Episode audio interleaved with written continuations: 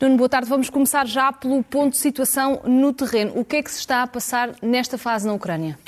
Isto é um mapa atualizado há, há muito poucas horas, eh, talvez há menos de uma hora, um, ehm, e queria primeiro explicar, se pudessem tirar o, o rodapé, agradecia. Obrigado. Uh, vamos primeiro explicar os símbolos. Estamos a falar aqui de sete zonas uh, de operações. Os retângulos significam pontos de ocupação ou estacionamento de forças russas. Os círculos verdes Neste momento, um dos grandes pontos de atenção são as quatro centrais nucleares ucranianas ainda em funcionamento.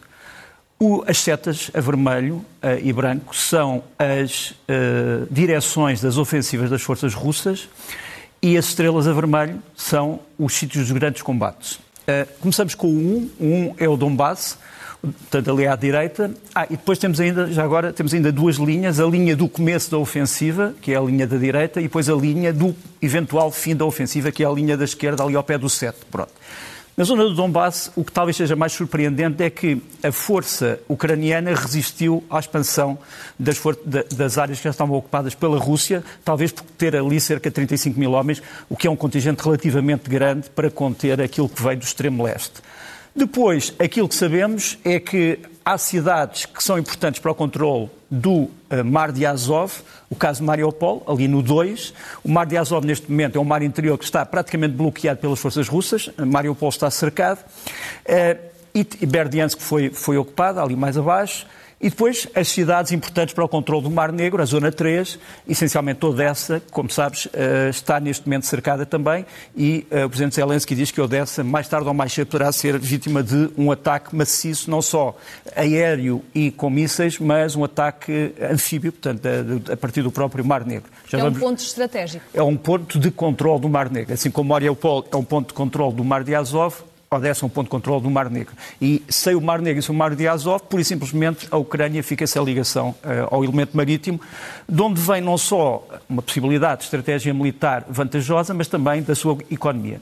Depois temos ali a zona 4, mais a norte, que é a zona de Kharkiv. Kharkiv, como temos aqui dito, é a segunda maior cidade ucraniana, é onde os ucranianos têm a segunda ou terceira maior concentração de forças, talvez as suas forças mais modernas, tem sido atacada desde eh, o princípio da ofensiva, está neste momento cercada, mas é também ali que os russos têm tido as maiores perdas em material, porque os ucranianos têm conseguido montar várias, uh, vários contra-ataques em Kharkiv e mais acima já, uh, e mais abaixo em Poltava e mais acima uh, nas cidades já próximas do território russo. Depois cinco, cinco é a grande batalha, digamos assim, aquilo que alguns chamam de Stalingrado desta guerra, que é o cerco de Kiev. O cerco de Kiev, eh, como tu sabes, vem de vários sítios, vem do leste, vem do oeste, vem do sul, vem do norte. Neste momento, o, eh, o elemento talvez mais decisivo é o que vai acontecer a partir das forças que vêm ali da, à esquerda dos nossos espectadores e que no fundo são forças que vêm do Ocidente, forças russas, e que estão a travar uh, o, a batalha pelo controle do famoso aeroporto totalmente destruído neste momento de Antonov, ou Gostomel, onde estão concentradas muitas forças russas. Já vamos falar disso aqui um bocadinho. Na tua opinião, porquê que Kiev ainda não foi tomada pelas forças russas? Uh, porque a resistência é muito grande, porque os círculos de resistência são muito grandes e porque, uh, talvez nas últimas horas, os ucranianos tenham destruído várias pontes que implicam que as famosas colunas que nós temos vindo, não é apenas uma, eh, que não possam progredir. Depois, ali a 6, tens o elemento importante que é a tentativa de progressão das forças russas para o Ocidente, onde podem apanhar duas centrais nucleares, e se apanharem aquelas duas centrais nucleares, e simplesmente a Ucrânia fica sem uh, energia. Uh, em baixo, convém também, antes, voltando atrás, ali na zona 2, uh, em Zaporígia, e na central nuclear, que tem sido alvo de comentários nos últimos dias, temos de dizer uma coisa: Zaporizhia ainda está nas mãos dos ucranianos. A central nuclear esteve nas mãos dos russos, agora os russos não estão dentro da central, mas cercam a central. E dentro da central há polícias e guardas nacionais ucranianos, praticamente desarmados, e os técnicos que estão a controlar a central. Em relação ao último, à última operação 7, é a grande dúvida: será que os russos vão tentar avançar até à fronteira com a Polónia e, portanto, apanhar a cidade de Lviv ou não? Temos ali um ponto de interrogação porque é neste momento a grande incógnita. E no que diz respeito a perdas e ganhos nesta guerra, há versões diferentes da Ucrânia e da Rússia. O que é que dizem cada uma das partes? Totalmente diferentes e vamos mostrar aqui. Um, um, digamos que a versão ucraniana é uma versão de muito mais mortos russos que aquele que é reconhecido pelos russos. Um, eu não sei se nós podemos aumentar, se não podemos aumentar, eu consigo ler mesmo assim. De qualquer maneira, começamos ali pela esquerda, pela versão. Uh, será que podemos tirar por baixo? É, uh, complicamos sempre. Eu sei que é preciso grafismo. Podemos tirar uh, o rodapé com o leste-oeste, não sei se é possível. Pronto, se não for possível, não há problema. Pronto. começamos com a versão russa. A versão russa é a da esquerda. A Rússia diz que teve 500 mortos e diz que os ucranianos tiveram 4 mil mortos 93 aviões e helicópteros destruídos, 24 no ar, o que nos põe uma questão, que é esta. Bom, 24 no ar, portanto, estavam a funcionar. Será que os que estavam em terra eram aviões reais ou eram aviões que já não estavam a ser usados e que estavam ali apenas como engotes? É uma pergunta. Depois, eh, a Rússia diz que os ucranianos perderam 778 carros de combate, portanto, aquilo que nós chamamos de tanques e blindados. Diz ainda que atingiram 2.203 objetivos militares e destruíram toda a marinha uh, ucraniana. Pronto. A versão ucraniana. A versão ucraniana é que os russos tiveram 11 mil mortos, 285 carros de combate destruídos, 985 blindados destruídos, 50 lança-foguetes múltiplos, uh, que são, no fundo, aqueles que têm atacado as últimas cidades uh, que estão uh, a resistir, 21, plata 21 plataformas de mísseis antiaéreos SAM, portanto, 447 veículos, incluímos aí jipes, caminhonetas, etc., 60 caminhões cisterna, um, um número muito importante, 4 drones, 109 peças de artilharia rebocada e autopropulsada, 92 aviões e helicópteros. Se este número for verdade, é um número perfeitamente desastroso para Moscou, duas lanchas rápidas e eh, terão provocado ainda mais de 5 mil feridos. Eh, quanto à Ucrânia, reconhece da sua parte que perdeu cerca de 3.500 homens, mortos e feridos, perdeu 400 blindados e carros de combate, um terço da sua aviação, eh, toda a sua marinha, praticamente só restam oito vedetas e três drones de fabrico turco. Aquela, aquele documento que está ali, que não se consegue ler, porque eu, de propósito, pelo mais pequeno, não tinha, não tinha espaço aqui, é um documento que eh, foi introduzido em 2015 na Rússia, é um decreto presidencial que diz que ninguém pode divulgar dados sobre perdas humanas e materiais na Rússia sob pena de estar a violar segredo de Estado. E é por isso que nós só temos um canal neste momento da Rússia, que é o canal do Estado-Maior Russo, não temos mais nenhuma avaliação independente. Entretanto, trouxeste mais outras fotografias trouxe, que, que, nos trouxe, mostram esta questão. Trouxe. Uh, ainda sobre perdas, uh, eu acho que as perdas que neste momento se fala mais são duas perdas humanas importantes.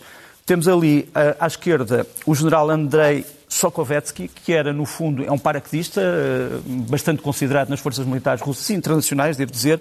Ele já foi o, o comandante da 5 Divisão de, de Aerotransportada de Assalto e agora era o número 2 do 41º Exército, uma grande unidade russa que, no fundo, está envolvida nestes combates, uh, que tem como base Novosibirsk, que, imagina, fica a mais de 4 mil quilómetros da Ucrânia.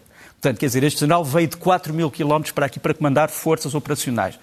Um outro de que se fala menos é o general Magomed Tushayev, que nos aparece ali com o círculo vermelho. Ele é um tchetcheno, eh, era o comandante da Guarda Presidencial do atual chefe da Chechênia, eh, o Sr. Kadyrov, que aparece ali, e foi também morto. Um, o general russo terá sido morto no dia 28, o general Chechen terá sido morto no dia 26. Os dois no mesmo sítio, no tal aeroporto de Gostomel, que fica perto de Kiev, onde os russos estão a fazer uma ofensiva que ainda não conseguiram levar a cabo vitoriosa desde o princípio da guerra.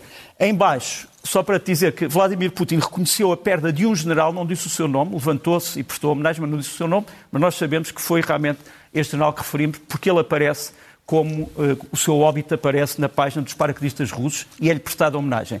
Vê ali também uma fotografia do presidente Zelensky que traz no seu peito a, a, marca de uma famosa firma que faz coletes balísticos e proteção balística e que neste momento está também a fornecer uh, equipamento para, para a Ucrânia. Esta era outra fotografia que eu gostava de ter trazido. E para além das perdas humanas, há também Materiais. as perdas de material, as, é? as perdas de material são complicadas porque realmente, se se provar aquilo que os ucranianos dizem, aquilo que os russos perderam neste momento em equipamento em 10 dias é igual praticamente ao equipamento que perderam em muitos anos de guerra no Afeganistão. O que é que estamos Só a ver nesta imagem? Estamos a ver um dos tanques, um dos carros de combate mais modernos do arsenal russo, o T-90, que nos aparece ali, na sua versão inicial, mas já modernizada, que terá sido destruído eh, também perto de Kharkiv, e depois em baixo uma perda desastrosa, é um avião eh, do tipo Su-34, fullback, é um bombardeiro russo que não costuma ser usado, é um bombardeiro extremamente moderno e que terá sido destruído também numa destas, numa destas, num destes ataques.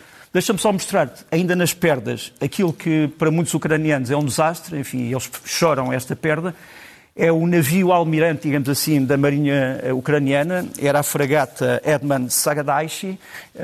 Estive uma vez na fragata, a fragata é uma fragata de origem russa que tinha sido modernizada e os ucranianos afundaram-na, está aqui a prova, no porto de, um, ehm, no porto de Mykolaiv, para não ser capturada pelas forças russas. Mas, portanto, este é o símbolo, realmente, da destruição total da marinha ucraniana. E no meio de todo, todo este ataque, a Rússia esperava, desde o início, um ataque relâmpago, mas as forças ucranianas têm, têm resistido. Era um cenário que muitos pensavam impossível no primeiro dia desta guerra? Era um cenário complicado porque, repara, os ucranianos viram no primeiro dia da guerra ser destruída a maior parte das suas brasas aéreas, das suas reservas de tanques, eh, das suas forças eh, mais visíveis, digamos. Mas a, Ucrânia tinha dois elementos. Aquele que era o visível e o elemento de resistência.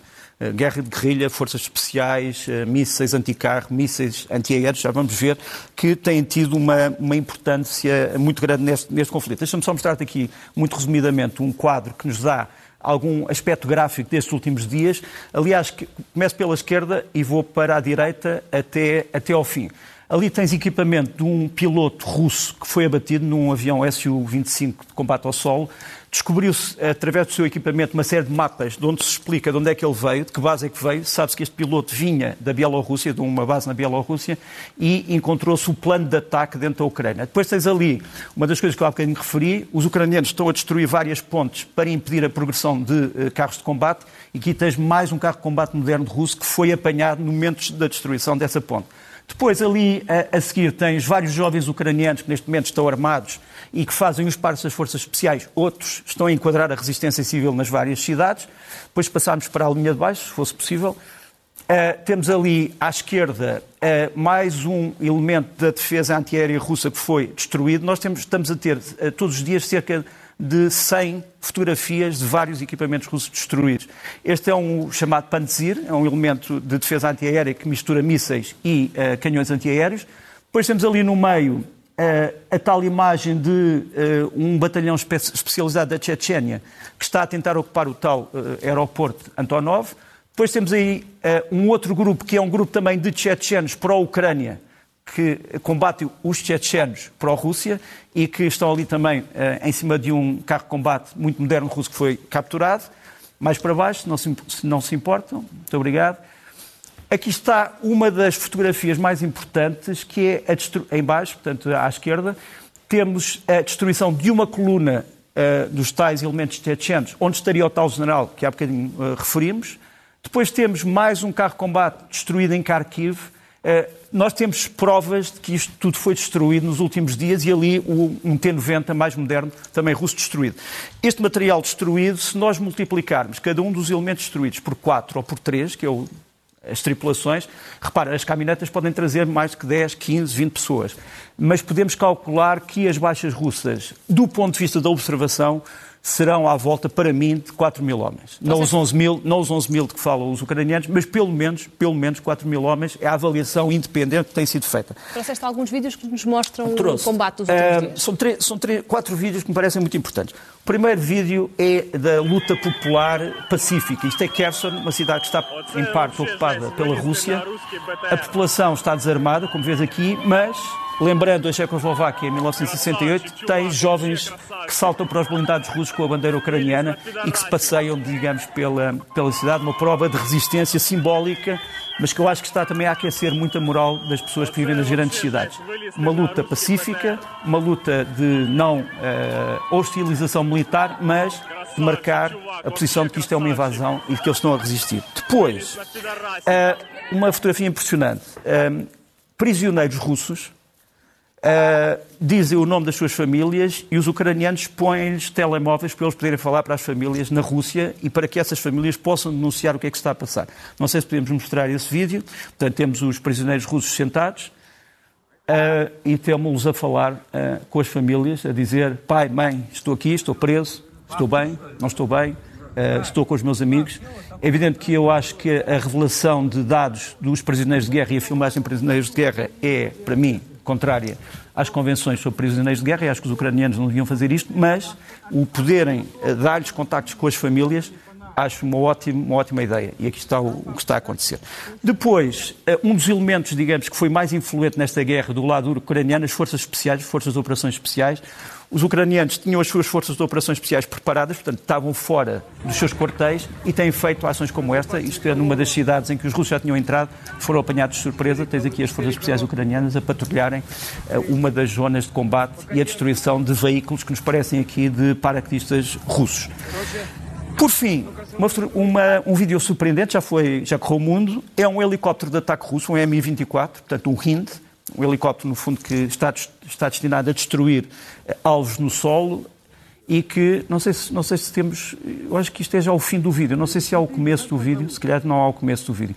Mas pronto, o, o que é que há surpreendente neste vídeo é que o helicóptero, ah, está aqui, está em voo rasante, isto não é uma destruição com um míssil antiaéreo. Isto parece ser uma destruição com um míssil anticarro. Ou seja, os mísseis que foram uh, fornecidos pelos americanos, os Javelin, que são essencialmente para destruir carros de combate, também podem destruir aeronaves a, voarem muito baixo. E parece-me muito mais que seja uma destruição por um Javelin do que propriamente uma destruição por, uh, por uh, mísseis antiaéreos. Mas, portanto, um resumo daquilo que os ucranianos estão a fazer e daquilo que cada lado diz que perdeu.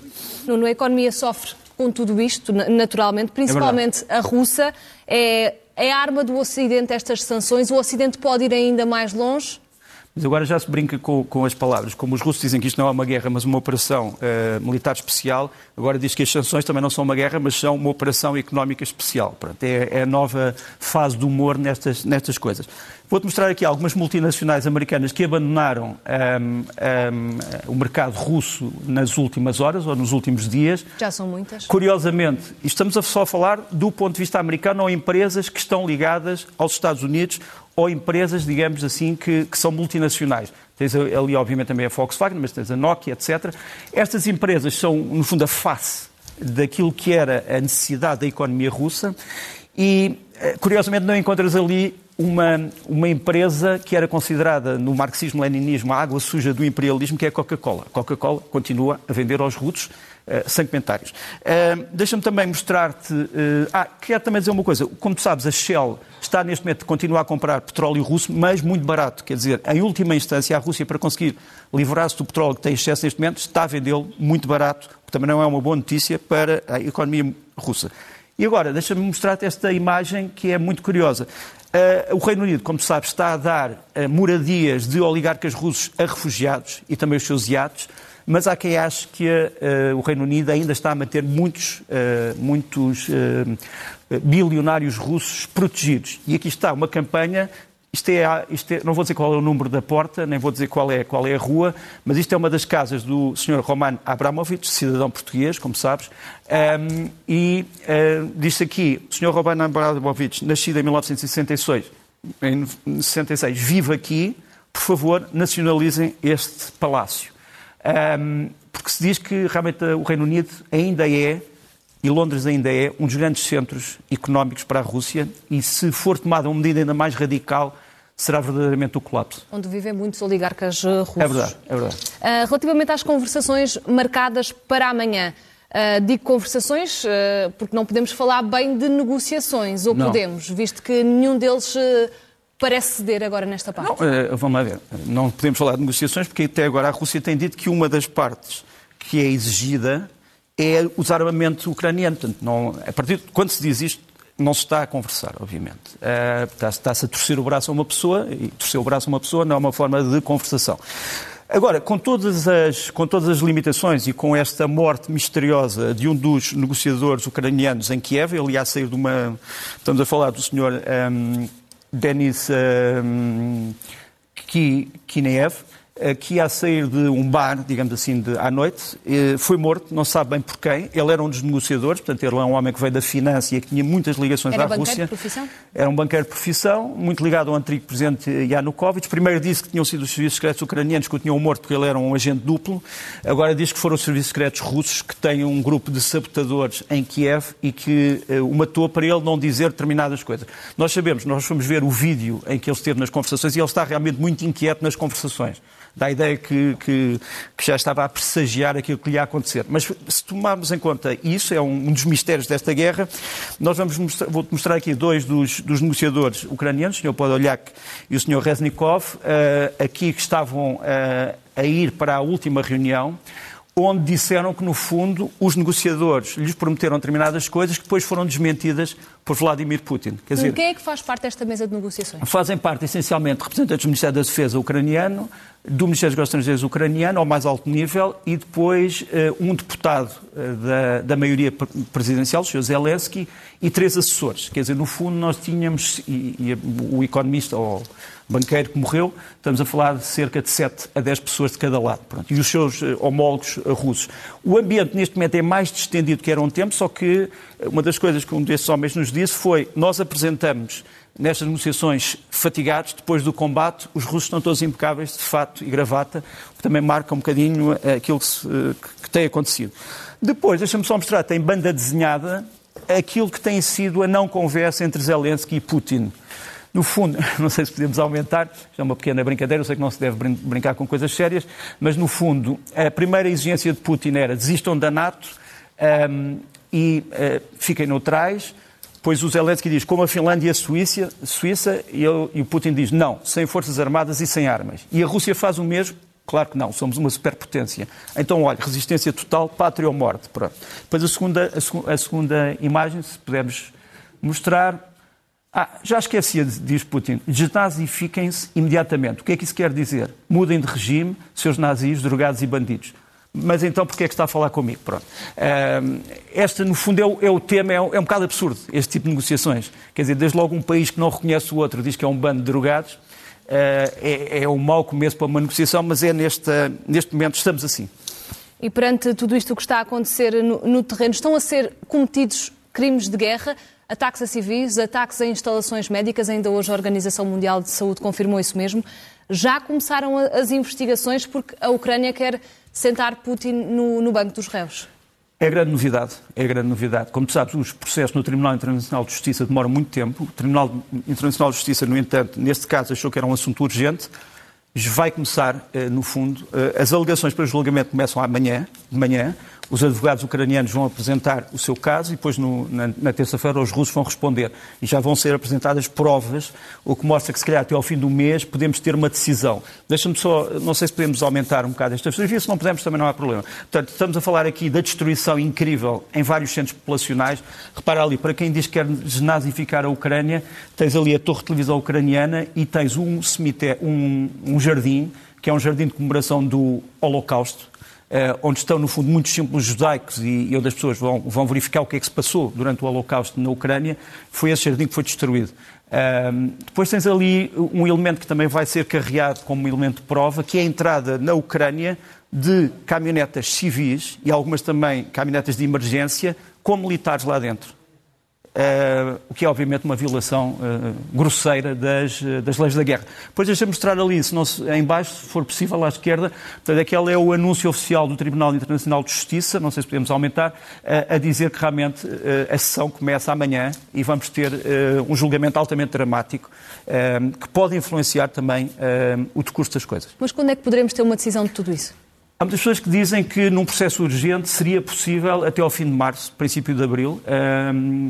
Acho que é um elemento, acho que é um elemento importantíssimo, não tenho outras palavras para dizer sobre o assunto, acho que é o, o grande elemento do momento. A expressão desnazificação tem sido utilizada por Putin para explicar os motivos que levaram a, a esta ofensiva. O que é que isto quer dizer na prática? Não sabemos bem, parece que quer dizer mudem de regime, um, o que é altamente ofensivo, havendo um presidente, um presidente uh, ucraniano que é filho de judeus e filho de sobreviventes do Holocausto, mas, enfim, deixamos de parte as ofensas uh, pessoais. Uh, os, os, o, o, ponto de vista russo é de que o Donbass, as tais, as tais regiões de Donetsk e, e de Luhansk, tinham sido invadidas por grupos nazis, pronto, e que estavam a massacrar cidadãos que queriam ser russos. a primeira coisa é, é ver os números porque isto é uma, é uma inverdade que tem sido dita.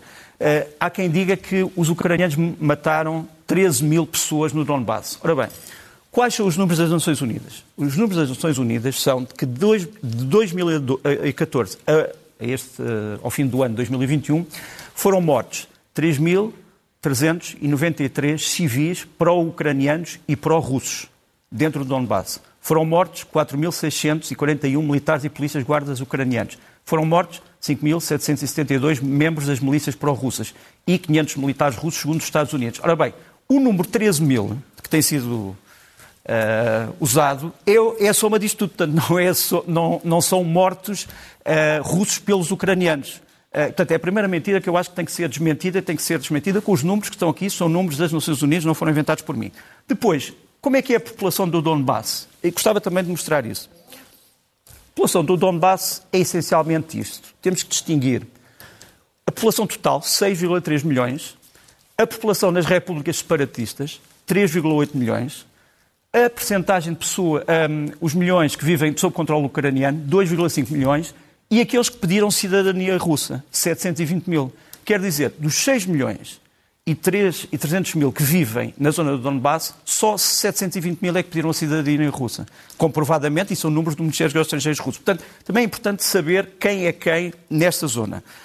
Depois, grupos nazis ucranianos no Donbass, vejamos estas imagens. Estas imagens são imagens de um movimento que se chama Unidade Nacional Russa. Uh, como veem, uh, a bandeira é uma estilização da suástica são elementos paramilitares que estão no Donbass, que os ucranianos acusam de ter morto civis, praticamente desde o começo desta guerra civil. Se quiserem ampliar, porque vamos mostrar quem é que está numa das manifestações desta eh, organização. Dmitry Rogozhin, que por acaso já entrevistámos na Sociedade das Nações, ele é hoje o, uh, o presidente de uma associação importante empresarial de exploração espacial, foi ex-embaixador da NATO e foi vice-primeiro-ministro uh, da Rússia. Deixa-me mostrar-te aqui, portanto, não é uma pessoa que esteja desligada do poder. Deixa-me mostrar-te aqui também estes vídeos que me parecem importantes para explicar. Primeiro, primeiro vídeo, que é um vídeo onde vamos mostrar um elemento histórico, celebração entre generais de Hitler e generais de Stalin, celebrando, no fundo, a ocupação da Polónia. Isto deu-se em Brest-Litovsk, portanto, na Bielor... hoje Bielorrússia, em que tens um elemento vergonhoso para os comunistas de todo o mundo, que é a saudação soviética à bandeira nazi, eh, é, uma, é um documentário extremamente impressionante e pode explicar porque alguns grupos neonazis russos apoiam o Reich. Porque se calhar eh, achavam que o domínio da Europa era importante por uma aliança entre a Alemanha e eh, a União Soviética. Este documentário acaba com um elemento muito, muito triste, que é a traição aos judeus que foram apanhados na Polónia pelo exército soviético Tens aqui um dos elementos do exército soviético a saudar entusiasticamente os elementos nazis. Este é um, é um documento chocante, mas que tem que ser sempre lembrado. Depois, dois vídeos que têm que ser consultados, penso eu, na internet. O primeiro vídeo é um vídeo de 2004, eh, de Kim Trail, em que se descobre um campo de treino do chamado Partido Nacional Russo, que entretanto já foi reconstituído com outro nome, em que se explica que o símbolo é a suástica, a suástica, como eles dizem, do leste e do oeste, da direita e da esquerda, e que a ideia é de propagar a cultura branca por toda a Europa, uh, com a total uh, cruz da vitória e com uh, a manifestação do poder branco, que aqui é também um poder russo. esta é uma, uma, declaração que eu acho espantosa e que, e que tem que ser revelada aqui. E, por fim, do ano passado, há poucos meses, um grande repórter de investigação, o Reggie, o Reggie Yates, que se infiltrou num movimento neonazi russo, no centro de uma das grandes cidades russas, em que ele descreve o que é que está a passar nesta manifestação. Convém, convém ver-se este vídeo até ao fim, porque é um vídeo horripilante sobre o que é que esta gente tem feito à população, quer da Rússia, quer à população ucraniana e, sobretudo, aos imigrantes. Como tu vês, os símbolos são, são claros e falam por si. Portanto, quem fala na desnazificação da Ucrânia devia falar primeiro da desnazificação da Rússia, que tem um grave problema com estas milícias, que são cerca de 70% de todas as milícias mundiais desta tendência ideológica. E queres também desmistificar alguns enigmas e trouxeste alguns vídeos para nos mostrar? Uh, não, é que são duas perguntas que foram postas na semana passada. A primeira é o que é que aconteceu ao maior avião do mundo que estava no tal, uh, uh, no tal aeroporto Antonov. Infelizmente esse, esse avião foi destruído. Temos aqui uma imagem do fogo que apanhou o hangar do próprio avião. Ele aparece aqui brevemente à nossa direita em chamas, ali está. Uh, e, portanto, a Ucrânia perdeu o maior avião do mundo, que era, no fundo, também uma boa fonte de receita para, para o Estado ucraniano. E depois, o que é que aconteceu à tal frota uh, anfíbia que está em frente a Odessa? Está a preparar-se ou não para um assalto? Podemos mostrar-te aqui. Aqui está a frota. Uh, aparentemente não entrou ainda numa posição de combate face a Odessa por três razões. Primeiro, porque teme que aqui ao pé da praia haja muitas minas postas este, pelos ucranianos. Este vídeo é recente. Este vídeo é de há poucos dias. Uh, Teme-se que uh, esta frota não tenha entrado por causa das minas, depois por condições meteorológicas e depois por temerem um míssil ucraniano, que é o chamado Neptuno, que é um míssil de longo alcance para fins de defesa costeira e pode ser isso que explica que, que esta frota ainda não tenha entrado. Cinco minutos finais, vamos Sim. às imagens da, da semana, algumas que marcaram a semana para além da guerra. É verdade. Uh, Deixa-me mostrar-te só aqui, é uma homenagem que eu queria ter feito, 50 anos da, do Sindicato de Jogadores de Futebol em Portugal. Os jogadores de futebol em Portugal eram só, eh, há 50 anos, praticamente portugueses, agora tens de todos os países. Uh, não tens só milionários, tens, tens também proletários e, e, este sindicato tem feito muito por esta, por, esta, por esta profissão, no fundo, que são uma espécie de novos gladiadores que enchem os estádios. Deixa-me mostrar-te a segunda fotografia, se pudermos lá ir. Tal avião invisível americano, o F-35, que caiu no Mediterrâneo, só agora é que foi recuperado e temos aqui a prova da sua recuperação, um dos aviões mais caros do mundo. E uma terceira imagem preocupante, que é a da violação do espaço aéreo sueco, não é um país da NATO, por quatro aviões russos esta semana, algo que preocupou muito as autoridades eh, na capital, na capital russa.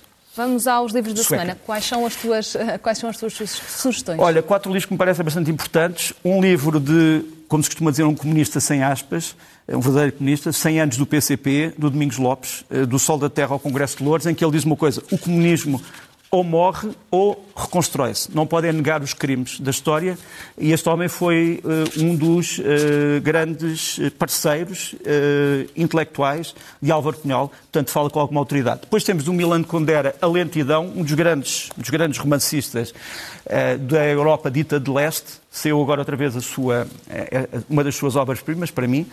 E depois dois livros históricos que eu acho essenciais. Um, Lorenzo de Medici, um dos descendentes dos Médicis, que vem falar da família mais famosa da aristocracia italiana durante o Renascimento, e depois uh, do José Barreto, o doente de Madrid. Uh, ninguém sabia que no século XVIII apareceu um, um semanário satírico em Madrid, que era feito por um religioso português, que era agente secreto da coroa portuguesa. Estamos a falar de Dom João V. Dois livros muito interessantes a rever. As sugestões dos livros e agora relativamente aos filmes. As pessoas têm que ir ao cinema, sinceramente temos que descontrair um bocado, mesmo com temas sérios. Primeiro, Onoda, já estreou, 10 mil noites na selva, tem a ver com o famoso militar uh, japonês que não sabia que a guerra tinha acabado, a Segunda Guerra, e continuou a resistir na selva durante muitos anos. Esta é a história do Onoda, a história verdadeira. Um grande filme que recomendo vivamente. E depois, uh, um filme. E depois um filme sobre o ambiente político na Itália, as as famílias políticas italianas do pós-guerra, eh, Os Predadores, do Pietro Castellitto, uma espécie de novo Fellini, um filme entre o absurdo e o mordaz que, que eu recomendo vivamente também, Os Predadores. E agora vamos às músicas. Às sugestões. Às sugestões musicais, tens razão. Olha, primeiro, deixa-me dar-te aqui um bocadinho do Paulo Carvalho a cantar Solstício, do CD do Manuel Paulo, O A Subida da Cobra 2, que é uma reabilitação das baladas, grandes baladas. Deixa-me só ouvir um bocadinho, acho esta canção ótima do Paulo Carvalho. Se o coração se revolta, volta a bater do início. Depois depois vamos para a música ambiental do André Barros, compositor, pianista, que lançou agora um LP. Louvados LPs, chama-se Vivid. O André Barros, para quem não saiba, é também um grande compositor para música de filme e deixa mostrar-te só aqui um bocadinho da sua música no filme Left Behind, do Oliver Sol, que trata de um tema dramático, como é que, eh, como é que jovens lidam com o suicídio de um dos seus amigos. Um bocadinho do André Barros. Música minimalista,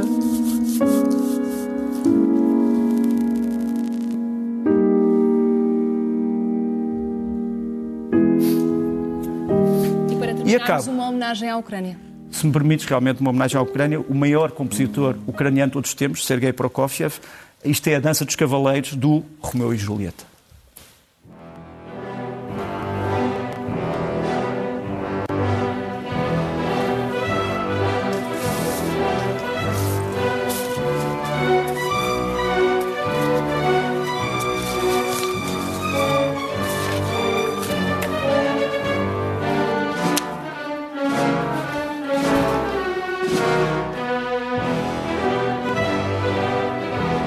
Assim que, que fechamos o, o Leste a Oeste. Nuno, muito obrigada Até pela tua análise e até para a semana. Obrigada.